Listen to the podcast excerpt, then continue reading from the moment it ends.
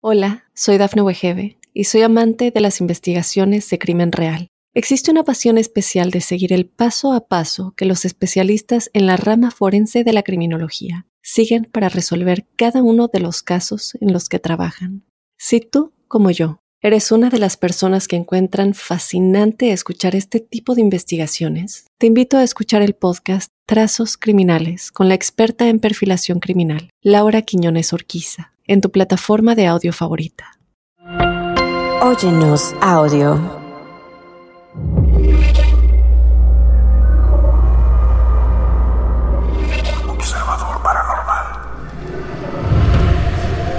En los recovecos secretos del vasto lienzo verde que es la naturaleza, se esconde un tesoro ancestral de curación y misterio. Las plantas medicinales, guardianas silenciosas de conocimientos milenarios, despiertan la curiosidad con sus aromas embriagadoras y sus formas enigmáticas. ¿Qué secretos susurran en el viento entre las hojas? Únete a la búsqueda y descubre los misterios ocultos detrás de cada brote y raíz. Bienvenidos a Observador Paranormal.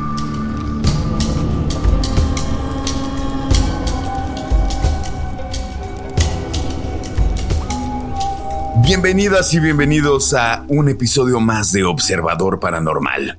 Y pues bueno, estamos contentos porque estamos en un episodio donde creo que vamos a, indagar y sobre todo eh, no es que queramos inducir a la gente, sino más bien es un programa como de mucha prevención sobre todo.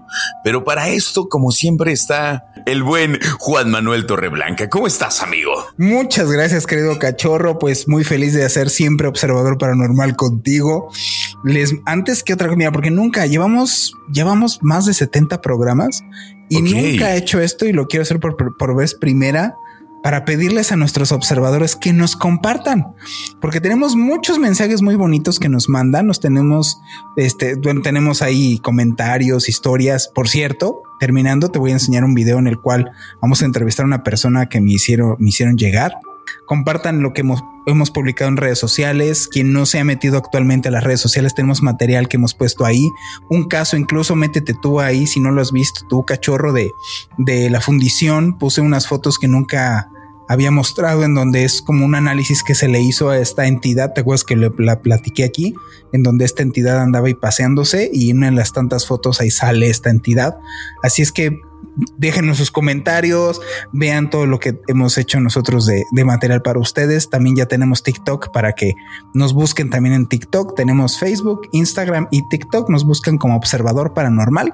Compartan toda la información que ahí vean y pues compartan este podcast porque les gusta mucho. A nosotros nos encanta hacerlo, lo amamos hacer, pero pues queremos ser más observadores. Así es que les pedimos que compartan por favor este podcast que es de todos ustedes. Y bueno, pues ya vámonos de lleno al, tema, porque como decías tú al inicio, justamente sí crea un poco de, de, expectativa todo esto que tiene que ver con las plantas y con la magia y el misterio de las, de las plantitas mágicas y todo este asunto, sobre todo que ha venido como mucha oleada a New Age acerca de esto, ¿no? Y quiero dejar en claro que, que, que como dices tú, no, esto no es para que la gente se meta a consumirla, ni estamos... Eh, nosotros diciendo que esto está bien y que está mal. Solamente les traemos la información y ustedes saquen sus propias conclusiones.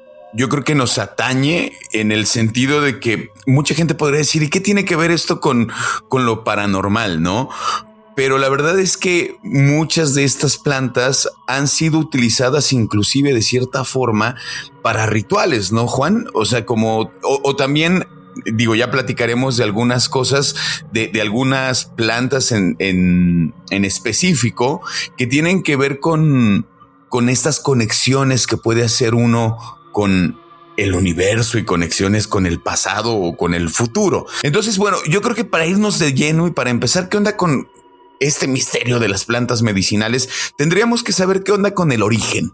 ¿no? El, el origen de, de, el uso de estas plantas. Y bueno, para empezar, yo creo que el uso de las plantas medicinales sí tienen sus raíces, sobre todo en las culturas indígenas, y han ido desarrollando conocimientos profundos sobre las propiedades curativas que pueden tener las plantas a lo largo de miles de años, eh, sobre todo en la observación y en la experiencia de la práctica. En estas culturas podemos decir que los chamanes, los curanderos, los líderes espirituales desempeñan definitivamente un papel crucial en la identificación recolección, la preparación de las plantas medicinales para tratar enfermedades y promover sobre todo el bienestar físico, mental, espiritual de las comunidades.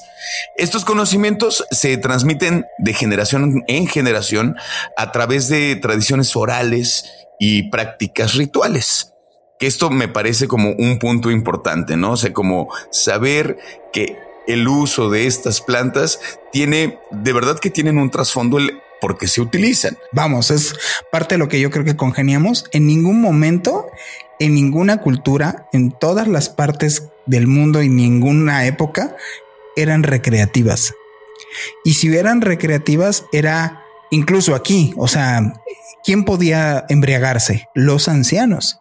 Los ancianos eran los únicos que tenían el derecho de poder embriagarse no se usaban de manera recreativa. se usaban para curar, se usaban para tratar a nivel incluso hasta espiritual dentro de los rituales. Y el problema actual es que justamente todo esto se fue por el desagüe. Solamente nos quedó este asunto recreativo y es el concurso de a ver quién se mete más cosas para ver qué montaña rusa ya, ya tú ya hiciste y yo qué otra montaña rusa yo hice, ¿no? Eso es lo delicado que creo que hay que connotar de todo esto del origen. El origen era no recreativo. En algún momento también se podría pensar que solamente se iban a tratar o la búsqueda era, de, era tratar las enfermedades y no no precisamente era tratar enfermedades solamente, sino que también tenían un valor terapéutico, ¿no? Eh, donde inclusive las plantas medicinales se utilizaban en ceremonias religiosas, en rituales de sanación para conectar con lo divino. Y así de esta manera, bueno, fortalecer la comunidad y mantener el equilibrio entre los seres humanos y la naturaleza, que eso me parece como bello inclusive. Y justo yo creo que una de las cosas importantes es como entender que las plantas medicinales no tenían que ver con lo recreativo, Juan. Híjole, sí me recalcitra que se ha perdido ese respeto, justo. Se perdió el respeto. Ya cualquier hijo de vecino se mete a ayahuasca y tiene su experiencia. ¿Qué experiencia puede llegar a tener? O sea, lo vimos y te lo enseñé en un ejemplo, ¿no? hablando un poquito de esto, en donde cuenta una experiencia de qué es meterse peyote, que es una de las tantas que platicamos, bueno, que, que vamos a platicarles aquí. Y lo que narra es, pues, a su entender cómo es, y sus conclusiones son de que, pues, le ayudó mucho a entender que no el universo ni el mundo era su novia y el trabajo. Neta, te vas a meter peyote para que tu conclusión sea esa. Ese tipo de cosas se pueden entender yendo a terapia. Ve a terapia. Ve a terapia más, fácil, ¿no?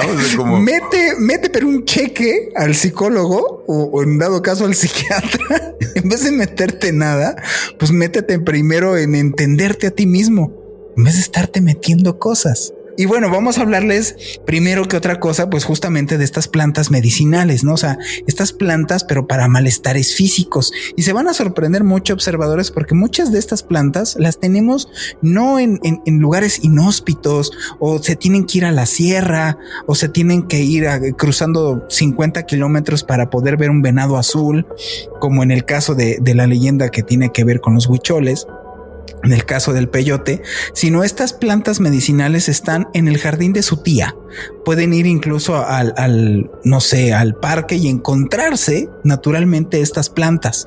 Y vamos a hablarles, por ejemplo, de la bugambilia. Ojo, no, no son plantas hay otras que sí que vamos a mencionar, pero estas no son plantas que provocan estados alterados de conciencia. Estas plantas eran utilizadas y son utilizadas para curar enfermedades, para malestares físicos, por ejemplo, esta bugambilia. La bugambilia, que es una flor colorida que la conocemos, que es típica aquí en México, es muy bonita y también ofrece propiedades medicinales.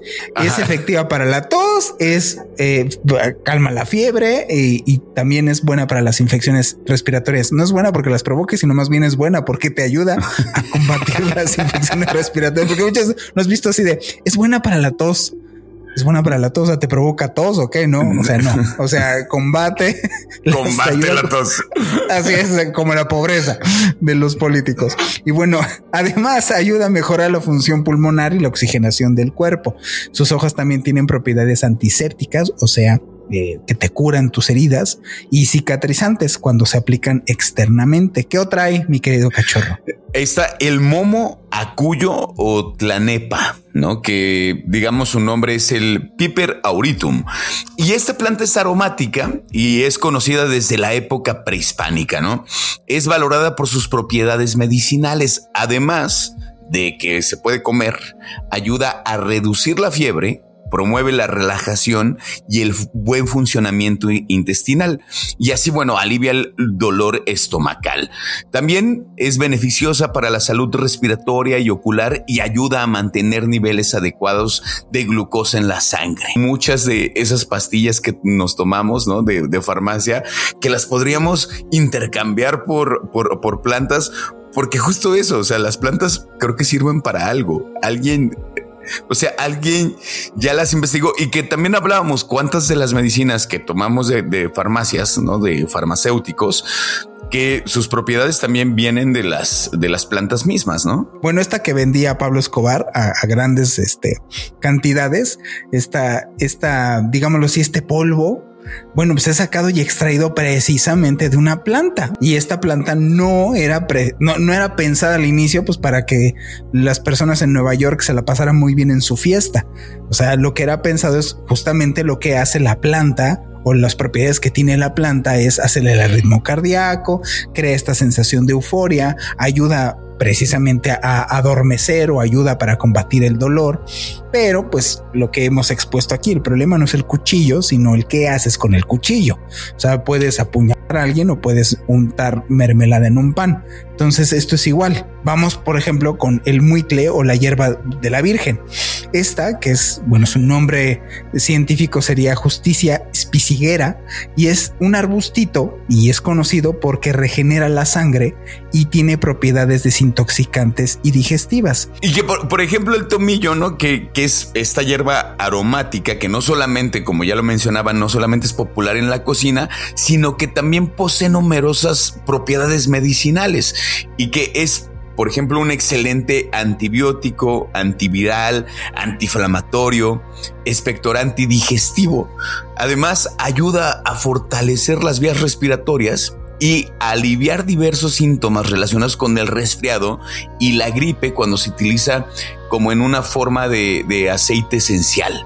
Y algunas que les vamos a mencionar de manera rápida, también está el hinojo, el hinojo que es una planta con propiedades digestivas y carminativas, o sea que, que ayuda a aliviar los gases, para no decir que te ayuda cuando estás empachado, ya ves como hacían las, las abuelitas antes, sabes que estés empachado, mijito, échate un hinojo, ¿no? Ah, bueno, pues de ahí viene, porque sí tiene esas propiedades.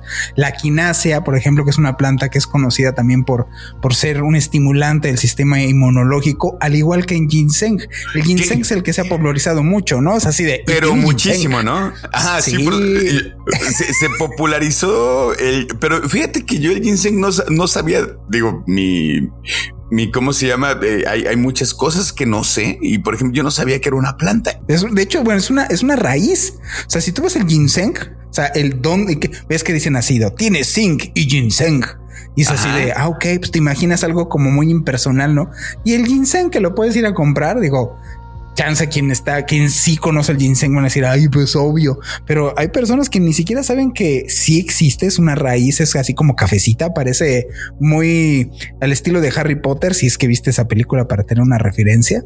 Este, las, las, mandrágoras, las que gritan como bebés, haz cuenta que es así, es un churrito café, así chiquito, este, eh, de ahí se saca el ginseng, de hecho hay muchas comidas que también, este, pues pues tienen ginseng. Esto no son clases de botánica ni para eh, presumirles que sabemos de que el ginseng es una plantita que se parece a la mandrágora.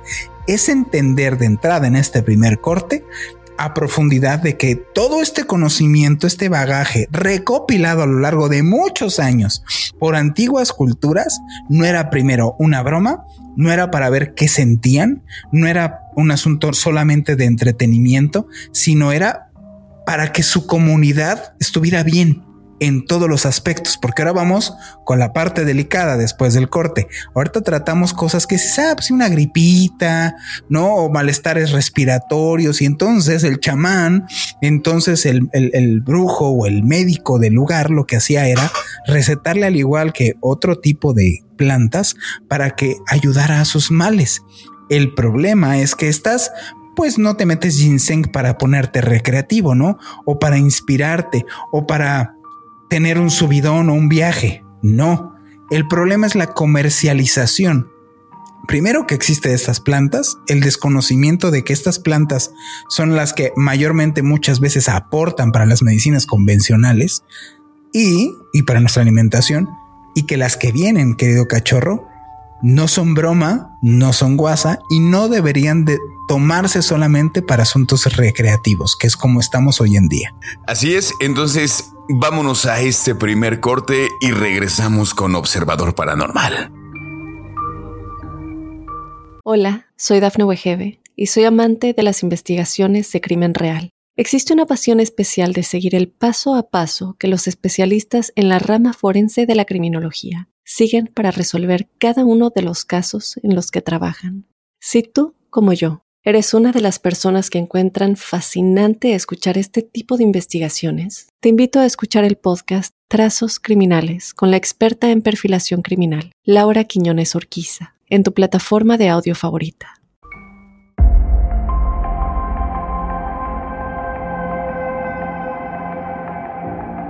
Y estamos de vuelta en Observador Paranormal y bueno, creo que bueno, estas plantas que vamos a mencionar no es que estemos haciendo tampoco promoviendo, exactamente, no las vamos a promover porque tienen que ir a probarlas, sino más bien todo lo contrario, lo que nosotros creemos es que no hay que, así como hemos dicho, no se juega con invocar, me parece que es lo mismo. No se juega con ingerir estas cosas solamente porque sí.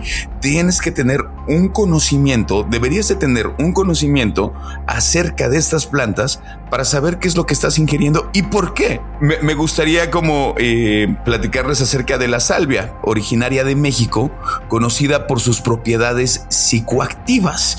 Contiene un compuesto llamado salvinorina A que produce efectos alucinógenos cuando se fuma o se consume en forma de extracto. Los efectos de la salvia son muy potentes y de corta duración y pueden incluir alucinaciones visuales y experiencias sensoriales intensas. Se prostituye un poco el conocimiento, que eso es lo que me parece que sucede con con un poco, un, poco o un mucho, ¿no? ¿Qué es lo que empezaron a hacer? Fue como de, ah, también se puede fumar, ah, también podemos juntar un montón de plantitas, sacar el extracto y entonces así comérmelo o así fumármelo. Y es cuando ahí las cosas se pueden poner muy mal. Es como si la planta fuera un ser y de pronto es, y, eso es bello, porque sí, a mí me parece que las plantas es como este ser, pero como lo que luego pasa con la ayahuasca, que es como la abuela, ¿no? Que le dicen que es la abuela y el peyote, creo que yo he escuchado que le dicen que es el abuelo. En bueno, le dicen mezcalito, le dicen de distintas maneras, como una entidad, que son entidades. Pues. Como, ajá, que son entidades. Y ese, en ese sentido me parece que es bello, porque, porque creo que la que sigue, justamente, es demasiado conocida.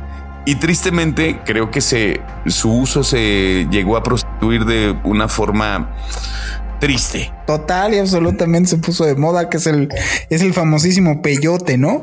Aquí en México, bueno, es muy conocida para quien nos escucha en otros lados, en, en Sudamérica, en Argentina, en Chile, este, en Estados Unidos, pues chance no, es algo así como que ya a estas alturas la verdad es que sí, porque es muy conocido esto del peyote. Y sobre todo porque pues hubo ahí un, un personaje llamado Carlos Castaneda que se que digámoslo así dio a conocer mucho esta, esta, este cactus, porque es un cactus, no es una plantita, es como una especie de bolita este, chiquita es un cactus chiquito, eh, nativo de México, de, del suroeste, de, México y también de Estados Unidos, por eso pues, también es conocido allá. Y lo que contiene este, este cactus es mezcalina, que es un compuesto también psicoactivo y ha sido utilizado también pues desde hace muchos años para rituales religiosos y de sanación. Hay incluso una leyenda de los huicholes en donde los huicholes dicen que supuestamente sus comunidades salieron en búsqueda de, de, tenían hambre y salieron en búsqueda de algo que les diera de comer, haciendo esta analogía más romanticona, no de que realmente tenían hambre de comida, sino hambre espiritual. Y entonces en la noche se perdieron en el desierto y encontraron un venado azul, lo siguieron y se convirtió este venado azul en, en el cactus del peyote y entonces este, se lo llevaron a sus comunidades y ya nunca volvieron a tener hambre, ¿no? Que se refiere a este asunto más bien de espiritualidad. Y obviamente lo que hace esto es que la mescalina produce efectos alucinógenos y provoca cambios en la percepción y la conciencia humana en estados totalmente alterados de conciencia. Carlos Castaneda, pues es alguien que precisamente describe bastantes veces cuando él consumía este, esta planta, este cactus, porque el sentido de no era nomás, ay, si te metes esto para ver seres inorgánicos, no. O sea, don Juan le decía, es que tú eres muy necio, tú eres una persona dura, tú eres una persona difícil en cuanto a, tus estados alterados de, en tus estados de conciencia. O sea, son, era una persona muy reacia y lo que entonces hizo don Juan fue darle peyote pero que no era necesario dárselo. Incluso Carlos Castaneda tiene él mismo tiene aprendices que nunca se meten en nada en la vida, porque el chiste no era metértelo porque ah, eres iniciado como lo que ahora hay. Y eso es, por eso quiero hacer énfasis. Hay estos nuevos grupos sectarios en donde es así de, ah, somos ahora los New Age, este, Nahuales 2000, Carlos Castaneda. Y lo que tienen que hacer es, pues a fuerza meterse peyote. Pues ahí decía en el libro, hay que meterse peyote y entonces todos se inician en este y, y, es ilegal. O sea, es una, es una droga que te, que te, si no, vamos, no te inmoviliza, pero sí te pone en un estado eh, vulnerable. O sea, justamente es para hacer, para que seas guiado. Y si tienes una persona que te mete peyote y, y no te guía como se debe, pues es bien riesgoso que existe esta proliferación. Pues cuántos ahora ya no hay casos de que acaban en, la casa de la risa, ¿no? Es que, es que yo creo que una de las cosas que ha sucedido con el peyote, Juan, eh, yo conozco gente cercana, ¿no? Que ha tenido como estos, eh, este encuentro con el peyote. Y la verdad es que para mí hay un montón de historias que me parecen bien interesantes alrededor del jicuri, ¿no? Que también el peyote es llamado como el jicuri. Y todo lo que hay alrededor de la historia del, del peyote, del jicuri, cuando tú vas a comerlo, me parece de verdad inclusive una cosa religiosa que si lo siguiéramos tratando de esa forma, sería muy bello, Juan.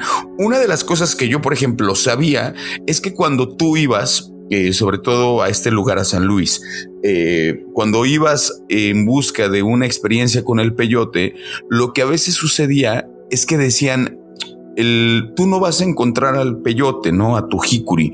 Él te va a encontrar a ti. Que inclusive la búsqueda del peyote era muy complicada. Porque de pronto era como, como no lo veías y no lo veías. Y de pronto, por azares del destino, el jicuri te encontraba y ya cuando lo encontrabas lo tenías que quitar, regresabas con quien iba a ser tu guía, te lo comías y tenía que ver a alguien que te estuviera guiando porque si no, de lo contrario, podías quedar mal, podías quedar en el viaje, te quedabas loco. Creo que una de las cosas que también sucedía era que quien te guiaba te decía solamente corta uno, porque ya hay un montón de gente que va, pero solamente para esto, para el, la, onda del, del, uso recreativo, que a mí la verdad me parece, me parece absurdo. Creo que todo el conocimiento que podría haber detrás del peyote podría ser bien interesante. Inclusive hay un dramaturgo que no sé si tú sepas eh, cómo se llama, digo, yo sé cómo se llama, no sé si tú lo conozcas, que se llama Antonin Artaud. Es un dramaturgo, poeta europeo. Él llegó a México harto de como, como asqueado de Europa y empezó a viajar por México y descubrió el peyote. Después de esto, él escribió muchísimas cosas que tenían que ver con el peyote un poeta, un dramaturgo que después él enloqueció No sé si tenga que ver ahí la, cuestión del peyote, no creo. Es uno de los importantes en el teatro, Antonín Artaud, y él tuvo un encuentro con, con el peyote. Entonces, yo hay cosas del peyote que he leído y digo, me gusta, me parece interesante. Yo, la verdad, nunca lo haría, Juan. Nunca me metería a peyote, nunca. O sea, la verdad es que bueno, no, no voy a decir que nunca, la verdad, pero creo que tendría que llegar como a un a un sentido espiritual, a un sentido de respeto al hikuri, o sea, tendría que llegar como un momento de, ok, voy a probarlo. Y no en el sentido como de, pues voy a probarlo, ¿no? Para, para que nadie me cuente, porque, pues a mí quién me va a estar con... No, la verdad es que no. Yo no por la anécdota. yo no lo haría por eso. Tendría que estar en un lugar espiritual donde diga, creo que voy a probar el peyote de una forma muy respetuosa. ¿Por qué no? De, otra manera, la verdad es que yo también conozco por ahí, tengo un, digo, no es amigo mío, pero es un conocido que sé la historia de que él fue a San Luis, comió peyote y se quedó en la locura. Pero sí. Nombres, nombres, Rebe, nombres. No, no, puedo decirlo, no puedo decirlo. sí, es terrible, Juan. O sea, el, la onda con el peyote puede ser o una cosa religiosa bastante bella o puede ser terriblemente dolorosa, porque yo sí sé que luego la familia la pasó muy mal con, con este pues compa. Pues es que lo que acabas de decir, por ejemplo, para mí, ¿no? Que yo creo que la gente cree que me meto peyote. No sé. ¿Ah, no, me meto nada. No, o sea, por ejemplo, se puede. Lo interesante de la obra, por ejemplo, de Carlos Castaneda es que bastante de lo que él dice en sus libros, digo, quien cree que es fantasía, bastante de lo que dice y menciona en sus libros se puede lograr sin necesidad de meterte nada. Puedes lograr estados alterados de conciencia, ensoñación, en fin, muchos, sin absolutamente requerir de eso. Para mí se me hace una especie como de muletilla, de una boya o sea, tengo que agarrarme de tal cosa para poder llegar a. Y pues no es así. Puedes hacerlo. En una de esas lo que probablemente pase es que te cueste más trabajo. Pero a mí todo este asunto es como un videojuego. Imagínate que la vida es un videojuego. Estamos en Mario Bros, ¿no? ¿Quién no conoce Mario Bros? Y entonces este juego viejito de Mario Bros lo que pasaba a veces, no sé si, si lo recuerdes, es que ibas normal en el, en el, en el jueguito y si te salía o lo veías de algún lado, hacías un truco y te brincabas del mundo uno y pues podías llegar de sopetón hasta el mundo 5. Para mí las, el, uso de estas cosas es eso, son atajos.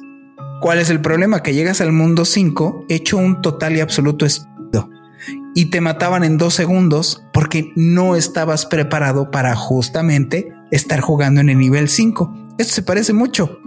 Eh, eh, las personas recreativamente se están metiendo estas cosas para saltarse de niveles y a la hora que llegan ahí, pues corres el riesgo de que no sea algo muy bonito o recreativo o muy padre. Estás jugándole al maje. Tendrías que tener una, una verdaderamente una preparación en asuntos de conciencia, en asuntos de, conocimiento, de autoconocimiento, para que cuando llegue eso, que era lo que hacía o, pasaba en el caso de don Juan y Carlos Castaneda, pues fuera una situación que pudieras asimilar correctamente. Y si no, se queda nomás en el yo vi iguanas y una guacamaya gigante y un ojote y me volteaba a ver y es que luego es que, ah, es que justamente eso, Juan. Yo creo que al probar, digo, ahorita estamos con, con la onda del peyote, ¿no? Pero es si lo vas a hacer, ¿para qué? ¿Con qué sentido? Que a mí yo creo que una de las cosas de este Antonín Artaud un poco lo que hizo fue escribir acerca, no solamente como de su experiencia del viaje, es como también lo que le provocó y cómo repercutió inclusive en su poesía. O sea, e, este, este Antonin Artaud es francés. Imagina que, que un europeo, ¿no? O sea, este francés viene a México, de pronto le dicen, mira, por allá están los tarahumaras, y él dice, pues, ¿quiénes son ellos? Hay, hay historias así que él cuenta, dice, yo cuando vi a los tarahumaras fue como, esta civilización que había caído del cielo y que conocían qué onda con la naturaleza, ¿no? Es un poco lo que dice este Antonín Artaud, ¿no? Él decía, ellos eran los únicos que sabían qué onda con la, naturaleza, porque inclusive en algún momento menciona, en su lengua no existe la palabra Dios, pero para ellos la palabra Dios tiene que ver con el hombre, mujer y naturaleza. Y dice, y, entonces él comienza a escribir acerca de esto y, no solamente como decir el peyote, porque no, no, no. Lo que provoca en el peyote en él y en su quehacer como poeta, como dramaturgo, es como de, claro, sirvió de algo. No solamente te lo vas a meter por la experiencia, ¿sabes? Solamente por vivirlo. Es como, no, encuéntrale un sentido, el por qué lo vas a hacer y qué repercusiones va a tener justo lo que acabas de decir, de, ah, pues acá, hay una guacamaya gigante. Es literal, ¿eh? O sea, no estoy, ese de la guacamaya gigante lo viste, dijo, vi una guacamaya y hasta dije, ¿a poco nadie lo está viendo? O sea, tu experiencia con ese asunto se resume a que viste una guacamaya gigante y, y lo demás no me entenderías. Porque solamente si lo experimentas, velo a vivir para que me entiendas. Y aparte de esa cosa que se vuelve bien ligera de, recomendar, ¿no? Como tienes, que, tienes que vivirlo. Tienes que vivirlo, ¿no? Así como si no inventes, o sea, reducir una experiencia de, de, de justamente una expansión de conciencia para autoconocimiento, que eso es lo que deberías de enfocarte. Sinceramente, no es mal onda, pero la mayoría de las personas no andan en una exploración de autoconocimiento en la vida para una expansión de conciencia. 15 minutos de meditación diaria. No requieres ni de guía ni de gastar, ni irte a San Luis, ni buscar el peyote que te encuentre, de ver un ciervo azul, nada, güey. Necesitas tú solito. Ay, si se necesita tener este aparato reproductor. Necesitas sentarte y respirar y conocerte, güey. Y por ejemplo, bueno, también está el Ololiuki, Ololuki que son las que tiene tu tía en. Justamente, ¿no? Que, es esta planta, bueno, es una planta trepadora nativa de México. Y lo que mencionábamos es que de pronto las tías la pueden tener ahí en su. En, su jardín. En su jardincito, ¿no?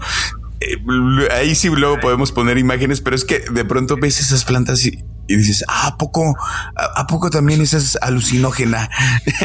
pues mucho cuidado, ¿no? En la casa de las abuelas, de las tías. Si ven a la abuela muy tranquila, muy relajada. Es porque ya descubrió que tiene su planta. El, el toloache, ¿no? Que podría ser otro. El toloache. Clásico, ¿no? Es que se enamoró porque le dieron toloache, ¿no? Esa es clásica frase, al menos aquí en México. Hay, hay una... enamorado porque le dio, le dio toloache. Hay una canción de Panteón Rococó que se llama Toluache pa' mi negra. Y, y sí, es, es un clásico en, en, México así de, pues si no cae, dale toloache, dale toloache, Juan, para que caiga rendidita a tus pies. Es veneno para pronto, tiene estramonio. Y este, esta plantita, que ya son como una especie como de alcatraces, pero colgados, ya los, ya te los enseñé. Tienen otros alcaloides como este que es muy delicado, que es, la escopolamina. La escopolamina es utilizado para la burundanga o esta llamada droga zombie, que es con lo que actualmente en muchos lados están usando en los antros o están usando en, en clubs nocturnos para drogar a personas y que hagan su voluntad y les quitan el dinero, abusan sexualmente de ellos, en fin, porque te ponen en un estado de conciencia que quita tu voluntad este, digámoslo así, mm, incluso pierdes la memoria de lo que haya sucedido en ese momento. Y es muy fácil de conseguir. La mayoría de, todos estos que están asaltando así en la... Y, y vamos, y es tan, es tan fácil de adquirir y sobre todo son síntomas que pueden parecer como que agarraste una borrachera increíble que al final pues no hay tantas denuncias de este asunto porque la gente cree que lo que pasa es que se puso una guarapeta y resulta que no, resulta que fueron drogados con, con este, esta droga que viene del toloache, viene de esta plantita y que pues no hay demanda, no hay aviso, porque creen que pues pasó porque se le subió el alcohol y resulta que viene de este asunto, ¿no? Entonces tiene escopolamina y tiene antropina atropina, perdón, y son potencialmente tóxicos estos psicoactivos y se utilizaban antes en rituales chamánicos y tradiciones folclóricas por, con efectos, porque tiene efectos alucinógenos en, en cantidades moderadas. Es muy peligroso este asunto y puede llegar y ocasionar incluso la muerte. Y pues, ¿qué onda con ahora sí? Entremos con la más, pero la más em, eh, complicada, ¿no? La que se ha puesto de moda, la actual, la que ahorita ya casi casi en las tertulias es eh, es, es, necesaria la plática de tú ya hiciste ayahuasca, ¿no? Sí, a mí, a mí, ayahuasca. A mí me parece que ya va a ser este una, te lo van a pedir hasta en el trabajo. Tengo miedo de que lleguemos a eso, que sea un requisito para poder obtener un empleo de lo común que está haciendo hacer ayahuasca, ¿no? Pues bueno, para la gente que no lo conoce, el ayahuasca es una bebida tradicional de la Amazonía preparada a partir de la combinación de la, de la vid de, ayahuasca. La, raíz, pues. Ajá. Este, y las hojas de, de chacruna, que contiene el DMT.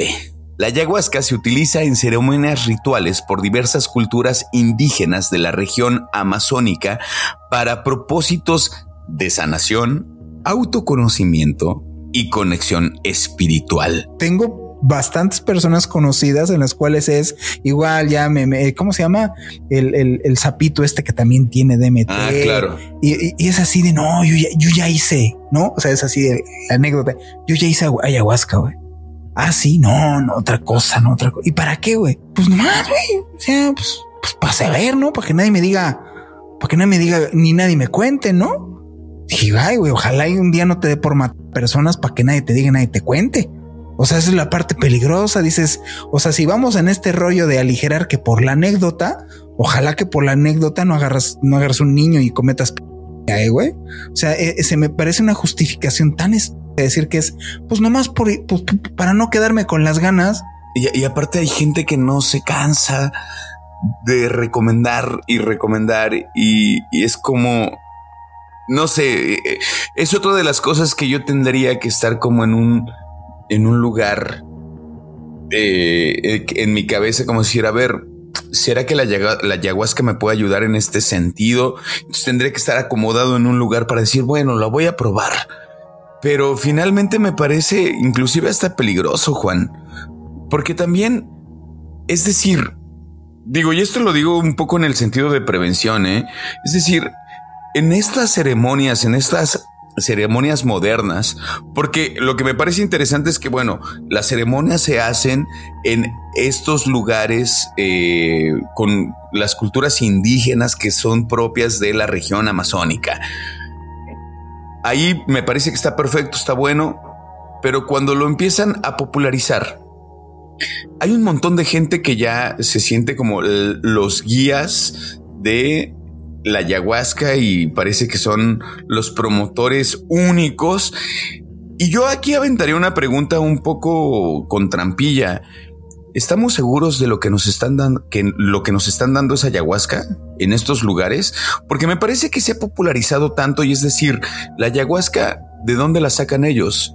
¿De dónde vemos que ellos están, eh, eh, eso que nos están dando, igual y solamente nos están dando inclusive hasta otra droga.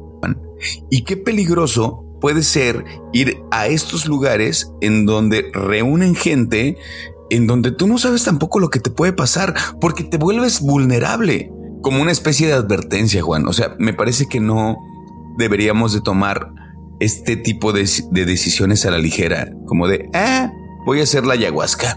Más allá de miedoso, soy respetuoso. Claro. Y así es como yo creo que, bueno, yo me conllevo así. Yo no es, no es que no me sienta preparado, listo, no me ha hablado, no he recibido su llamado o no he soñado que, que me diga, ven, ven para acá y necesitamos conocer toda esa bola de cosas que yo mejor prefiero no dar porque son a final de cuentas testimonios y yo no me voy a poner con los testimonios de las personas pero al menos a mí me parece algo de respeto. Yo no, he necesitado meterme ayahuasca para tener procesos de ensoñación complejos. Eh, no necesito, he necesitado ayahuasca para tener, eh, o digámoslo así, eh, confirmaciones de la vida después de la muerte en, en, ninguna ocasión. Si en algún momento digo, híjole, yo creo que lo necesito, pues lo consideraré de verdad muchísimo porque parte de mi filosofía juanesca, si lo quieres llamar de esta manera, es no perder perspectiva. Y entonces en el momento de meterme algo, yo ya para mí perdí perspectiva las personas creen que pues, ah, pues ya, mira, mira, me ahorro todo este, el jueguito que te digo, me ahorro todo este conocimiento, pues mejor me quedo acá con el, en el indio no sé qué, el ciervo mágico, ya ves que también se tienen que poner nombres así, porque no vayas a decir, híjoles, ¿qué voy a hacer ayahuasca con quién? Ah, con José Esteban. No, no, se tiene que llamar este Águila Sureste, ¿no? O sea, ya ves, ¿no? es que es güey, no. ¿con quién más? No, no, no. Voy acá con, con el oso, el oso pardo mágico. con el búho del conocimiento. Sí, güey. No, no. O sea, sí, ha sido más cliché la mercadotecnia, güey. Este tema antes era llevado o conllevado seriamente.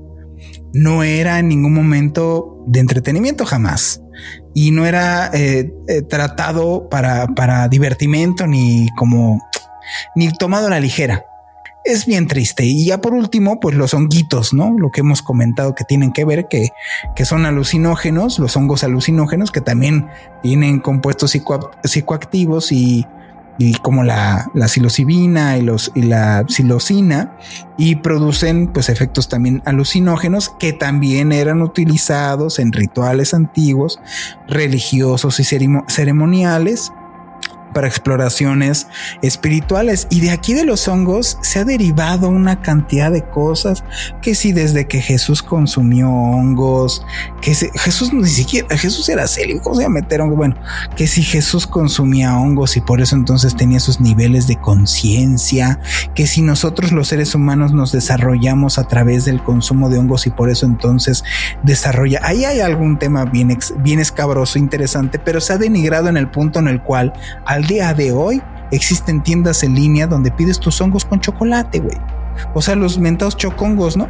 Ahí tienes tus chocolatitos que tienen justamente psilocibina y son chocolate, como si te echaras un chocolatito de la tienda, pero tiene el activo de los hongos. Y es justamente para qué? Recreativo. Para irte a la fiesta y ponerte coqueto. Y en eso acabó la búsqueda de la expansión de la conciencia y el autoconocimiento, güey. Chocolates marca registrada. Y vamos a este último corte, queridos observadores, y regresamos. Hola, soy Dafne Wegebe y soy amante de las investigaciones de crimen real. Existe una pasión especial de seguir el paso a paso que los especialistas en la rama forense de la criminología siguen para resolver cada uno de los casos en los que trabajan. Si tú, como yo, ¿Eres una de las personas que encuentran fascinante escuchar este tipo de investigaciones? Te invito a escuchar el podcast Trazos Criminales con la experta en perfilación criminal, Laura Quiñones Orquiza, en tu plataforma de audio favorita.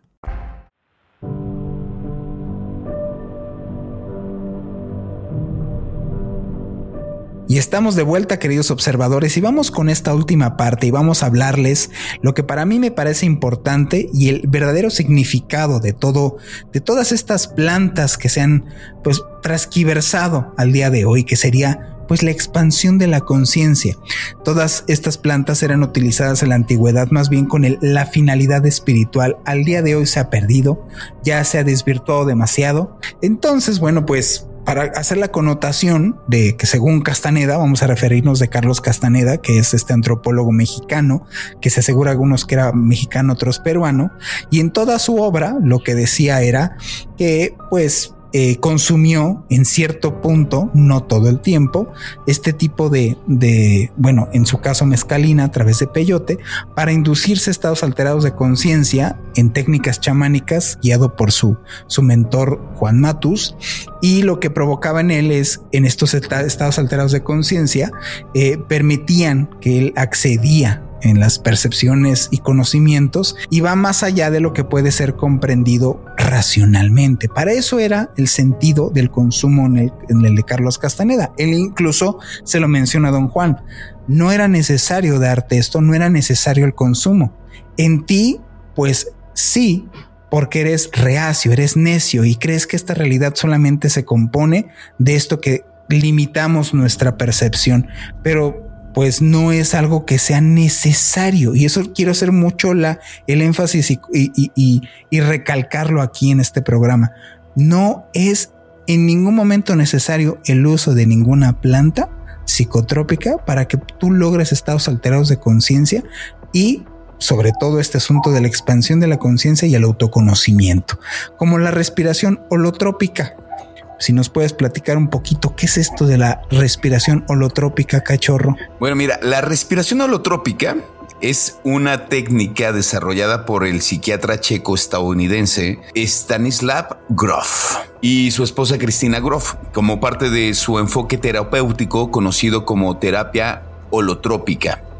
La palabra holotrópica significa dirigida hacia la totalidad o moviéndose hacia la totalidad. La respiración holotrópica es una práctica que busca inducir estados alterados de conciencia y así facilitar experiencias de autodescubrimiento, sanación emocional y espiritual. En una sesión de respiración holotrópica, los participantes se acuestan cómodamente en un espacio tranquilo y seguro y se les guía para que respiren de manera profunda y rítmica de una manera específica. Esta respiración rápida y profunda combinada con música evocadora y la presencia de facilitadores capacitados, puede inducir un estado de conciencia alterado similar al experimentado durante prácticas chamánicas, meditativas o durante experiencias de sueños lúcidos. Entonces, pues prácticamente todo lo que nos comentabas, ¿no? Es, es decir, tu cuerpo puede producir estos estados alterados solamente con la respiración, podrías hacerlos. Solamente con la meditación podrías hacerlo. El problema es ese, como queremos todo rápido, todo fácil, todo tiene que ser ya. Y si le damos el respeto a las cosas y si le damos también el respeto a nuestro cuerpo, no sé, eh, de, pronto ya cuando, cuando hablo así siento que soy viejo, pero ¿cuántas cosas no hemos perdido porque la inmediatez, porque las cosas queremos que sean rápidas, la solución tiene que ser inmediata, no nos damos ese chance de ese conocimiento que hemos ido perdiendo por las abuelas y los abuelos. Toda esa chamba que hicieron nuestros ancestros ¿Dónde está quedando, Juan? ¿Dónde quedó todo ese conocimiento para que nosotros vengamos y en, una, en un fin de semana de lo que era, digamos, hoy me voy a meter tal cosa? Ya sé para dónde me va a llevar y quiero estar en sintonía con la naturaleza. No, no te mientas, no quieres estar en sintonía con nada. No quieres... estar en sintonía con la naturaleza? A ver, deja de consumir tanto, tira tu iPhone por la ventana, güey, dedícate a otra cosa que no tenga necesariamente que ir contra la naturaleza. ¿Por qué no en vez de limpiarte con papel higiénico, eh, te limpias de otra manera? Ah, no, no, no, es como lo que hemos dicho aquí, ¿no? Ah, yo amo a los animales. No, no, güey. Amas a los gatos y a los perros. Y en una es a los canaritos y en una es a los pececitos. Pero todos los demás agarrados de la mano me los trago. Entonces es una hipocresía completa, güey. O sea, no, yo quiero una conexión con lo espiritual.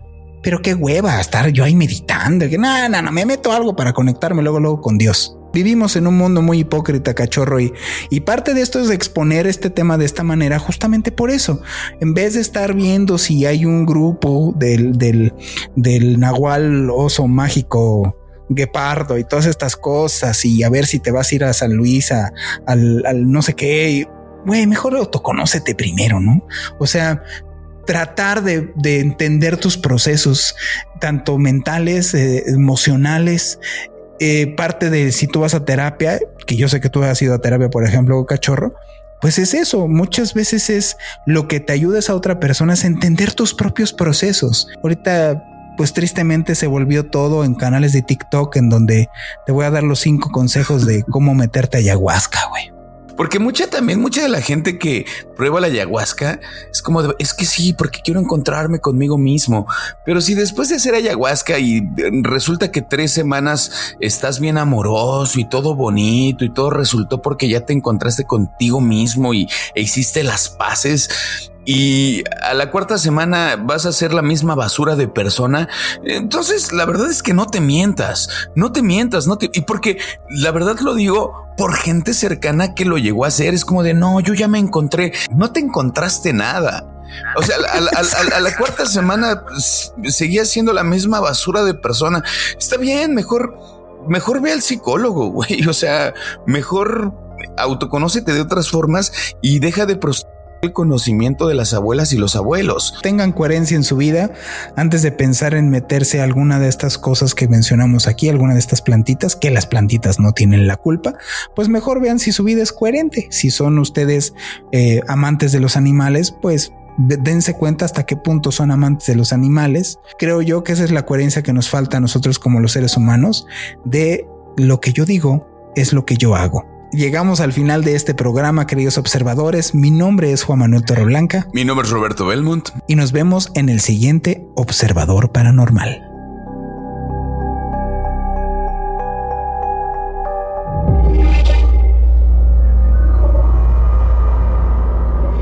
Observador Paranormal. Óyenos audio.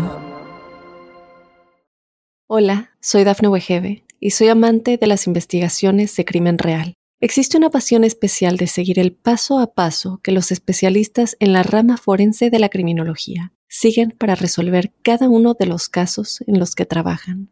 Si tú, como yo, eres una de las personas que encuentran fascinante escuchar este tipo de investigaciones, te invito a escuchar el podcast Trazos Criminales con la experta en perfilación criminal, Laura Quiñones Orquiza, en tu plataforma de audio favorita.